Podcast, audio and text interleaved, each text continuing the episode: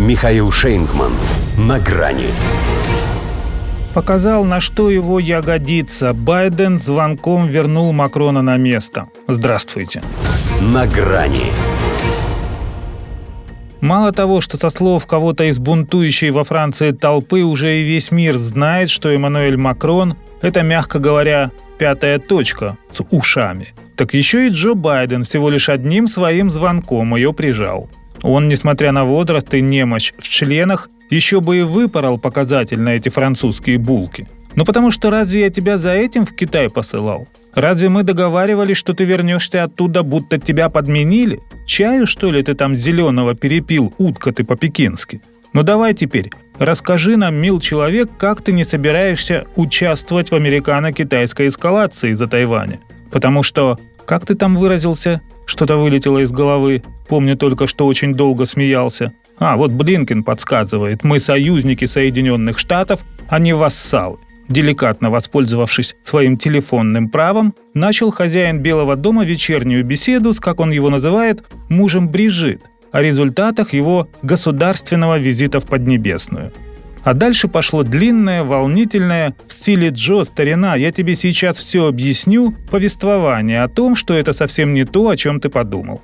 Просто надо же было как-то втереться в доверие к этому жутко авторитарному и крайне подозрительному Си Цзиньпину, чтобы каким-либо образом вырвать его из путинских объятий.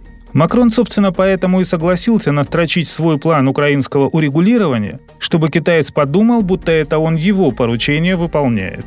Это же председатель КНР предложил ему самому поупражняться в миротворчестве. Так-то это будет всего лишь отписка, поскольку брат Мусью очень хорошо понимает, кто у него гегемон что и зафиксировали официальные пресс-релизы по итогам переговоров президентов США и Франции – никаких разночтений. Во-первых, подтвердили незыблемость поддержки Украины перед лицом жестокой российской агрессии. Во-вторых, постановили, что Китай должен внести свой вклад в урегулирование, содействуя в среднесрочной перспективе прекращению конфликта в соответствии с принципами и целями Устава ООН.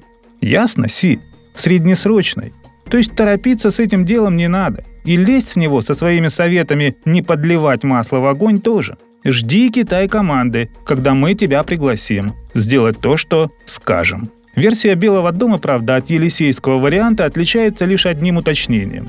Оба лидера обсудили продолжаемую ими работу над продвижением процветания, безопасности, общих ценностей и основанного на правилах миропорядка в Индо-Тихоокеанском регионе что в переводе с американского означает «никуда-то ты, Макрон, и на Тайване не денешься с нашей подводной лодки».